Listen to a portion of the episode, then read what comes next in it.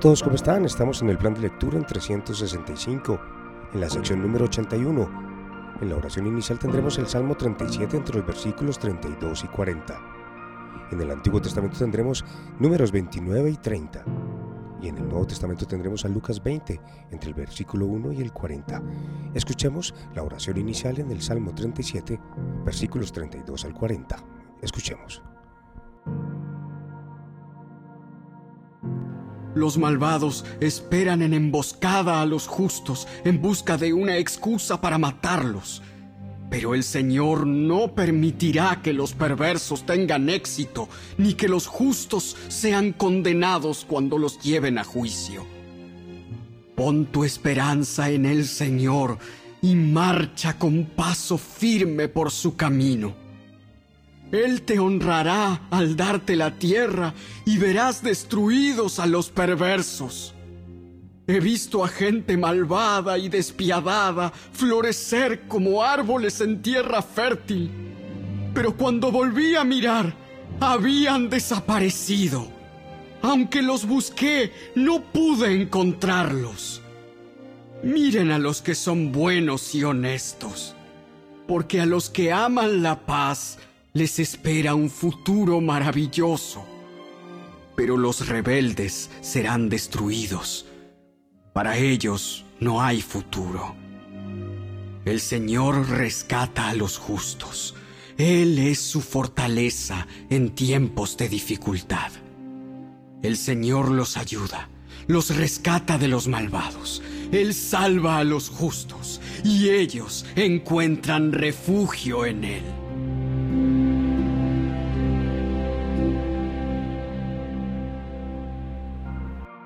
Vamos al Antiguo Testamento, a Números, capítulo 29, escuchemos. Cada año, el primer día del mes señalado, al principio del otoño, celebren el Festival de las Trompetas. Convoquen un día oficial para una asamblea santa y no hagan ningún trabajo habitual. Ese día deben presentar una ofrenda quemada como aroma agradable al Señor. Un becerro, un carnero y siete corderos de un año, todos sin defecto. Estas deben ser acompañadas de las ofrendas de grano de harina selecta, humedecidas con aceite de oliva. Seis litros con el becerro, cuatro litros con el carnero y dos litros con cada uno de los siete corderos. Además, sacrifiquen un chivo como ofrenda por el pecado, para purificarse y hacerse justos ante el Señor.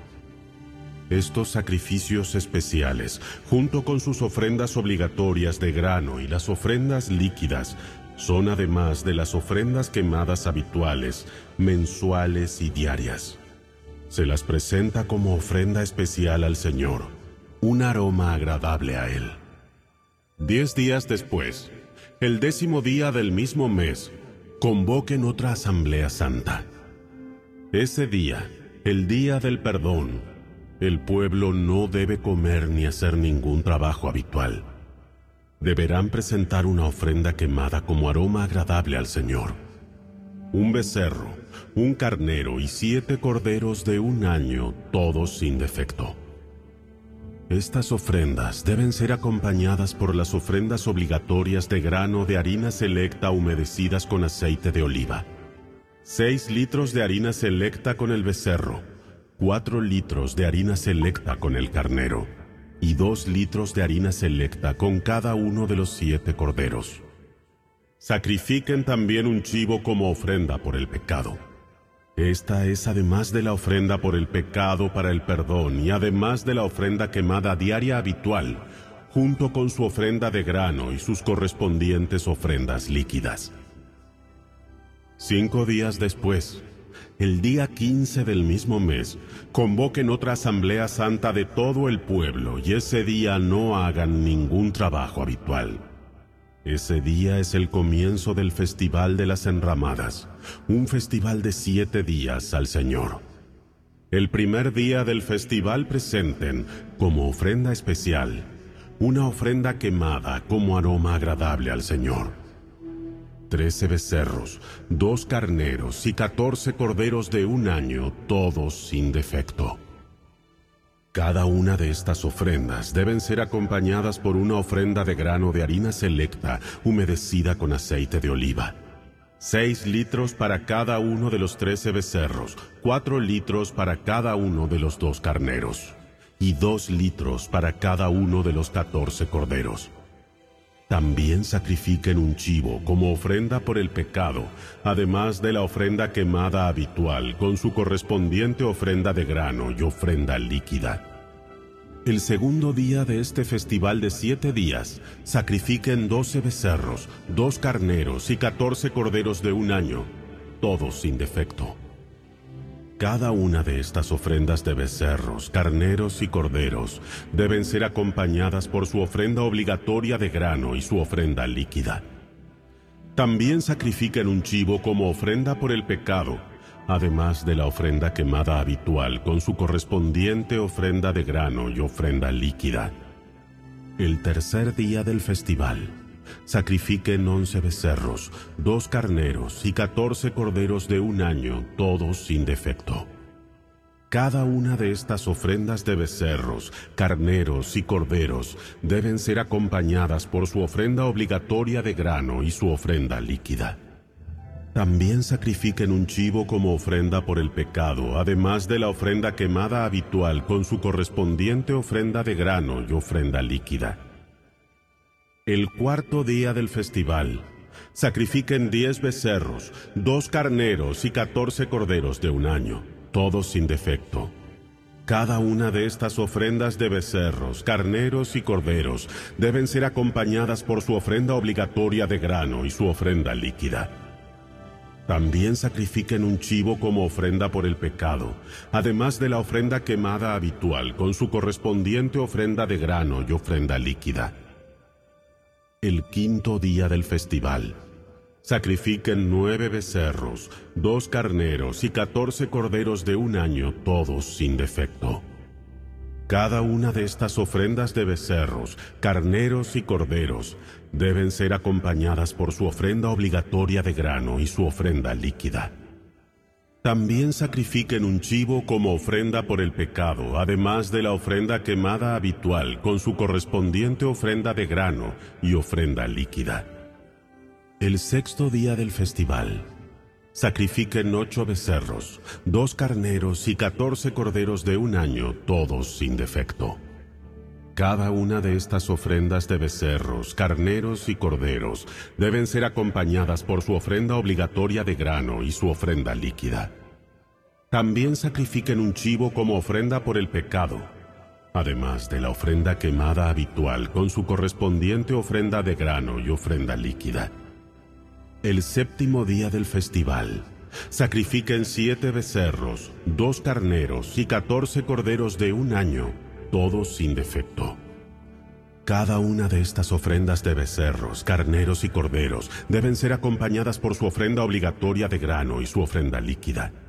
También sacrifiquen un chivo como ofrenda por el pecado, además de la ofrenda quemada habitual con su correspondiente ofrenda de grano y ofrenda líquida el octavo día del festival, proclamen otro día santo. No hagan ningún trabajo habitual en ese día.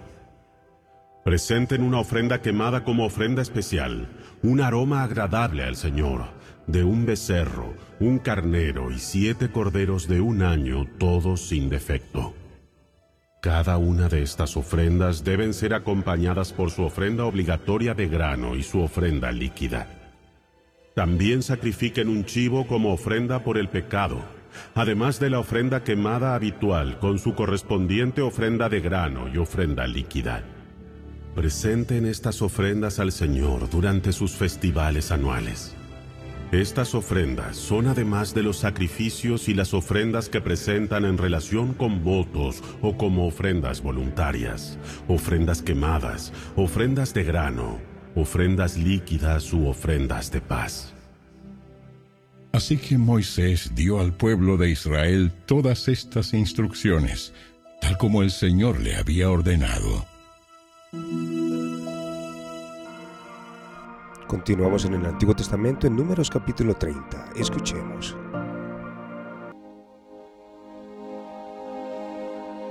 Moisés mandó llamar a los jefes de las tribus de Israel y les dijo, Esto es lo que el Señor ha ordenado. Un hombre que hace un voto al Señor o una promesa bajo juramento, jamás deberá faltar a su palabra. Tiene que cumplir exactamente con lo que dijo que haría. Si una mujer joven hace un voto al Señor o una promesa bajo juramento, mientras todavía vive en la casa de su padre y su padre se entera del voto o de la promesa y no se opone, entonces todos sus votos y todas sus promesas siguen en pie. Sin embargo, si su padre, el día que se entera, se niega a darle permiso para que cumpla el voto o la promesa, quedarán anulados todos sus votos y todas sus promesas. El Señor la perdonará porque su padre no le permitió cumplirlos. Ahora bien, supongamos que una joven hace un voto o se compromete a sí misma al hacer una promesa impulsiva y luego se casa. Si su marido llega a saber de su voto o de su promesa y no se opone el día que se entera, sus votos y sus promesas siguen en pie. Sin embargo, si su marido se niega a aceptar su voto o promesa impulsiva el día que se entera, sus compromisos quedarán anulados y el Señor la perdonará. Pero si se trata de una viuda o de una divorciada, esta persona deberá cumplir con todos sus votos y todas sus promesas. Ahora bien, supongamos que una mujer está casada y vive en casa de su esposo cuando ella hace un voto o se compromete a sí misma con una promesa. Si su marido se entera y no se opone, entonces su voto o su promesa sigue en pie. Pero si su marido se niega a aceptarlo el día que se entera, entonces su voto o su promesa quedará anulado y el Señor la perdonará. Su marido puede confirmar o anular todo voto o toda promesa que haya hecho para negarse a sí misma. Pero si no se opone el día que se entera, esto significa que está de acuerdo con todos sus votos y todas sus promesas. Si él espera más de un día y entonces intenta anular un voto o una promesa, él recibirá el castigo por la culpa de ella. Estas son las ordenanzas que el Señor le dio a Moisés acerca de las relaciones entre el hombre y su esposa y entre el padre y su hija joven que todavía vive en su casa.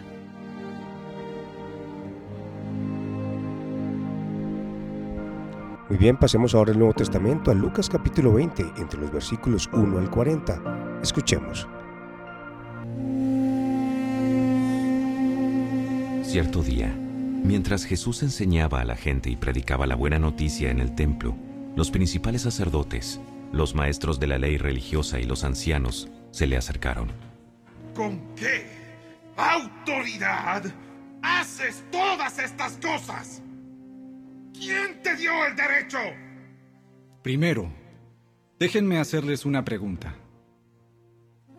¿La autoridad de Juan para bautizar provenía del cielo o era meramente humana? Ellos discutieron el asunto unos con otros. Si decimos que provenía del cielo, preguntará por qué nosotros no le creímos a Juan. Pero si decimos que era meramente humana, la gente nos apedreará, porque están convencidos de que Juan era un profeta. Entonces finalmente contestaron que no sabían. Entonces yo tampoco les diré con qué autoridad hago estas cosas. Jesús se dirigió nuevamente a la gente y les contó la siguiente historia. Un hombre plantó un viñedo, lo alquiló a unos agricultores arrendatarios y se mudó a vivir a otro país por varios años. Llegado el tiempo de la cosecha de la uva, envió a uno de sus siervos para recoger su parte de la cosecha. Pero los agricultores atacaron al siervo, le dieron una paliza y lo mandaron de regreso con las manos vacías. Así que el dueño envió a otro siervo, pero a este también lo insultaron, le dieron una paliza y lo despacharon con las manos vacías. Entonces envió a un tercer hombre, a quien lastimaron y echaron a patadas. ¿Qué haré? se preguntó el dueño. Ya sé, enviaré a mi querido hijo. Sin duda a él lo respetarán. Sin embargo, cuando los agricultores vieron al hijo, se dijeron unos a otros, Aquí viene el heredero de esta propiedad. Matémoslo y nos quedaremos con la propiedad. Entonces lo arrastraron fuera del viñedo y lo asesinaron.